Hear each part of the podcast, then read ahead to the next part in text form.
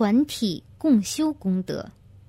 二零零零年，我曾供养自身佛像，因佛像上只能刻写一个名字，我于是写下我们家的姓。这么做不知合不合宜？如有不妥，应该如何纠正？我至今所修的各项功德都以公司名义，会得到什么样的功德利益呢？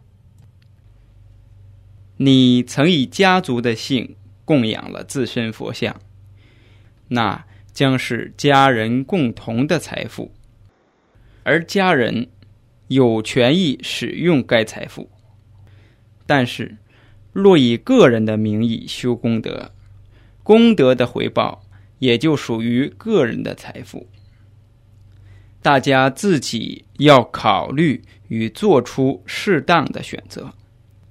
回报的财富是公用还是私用？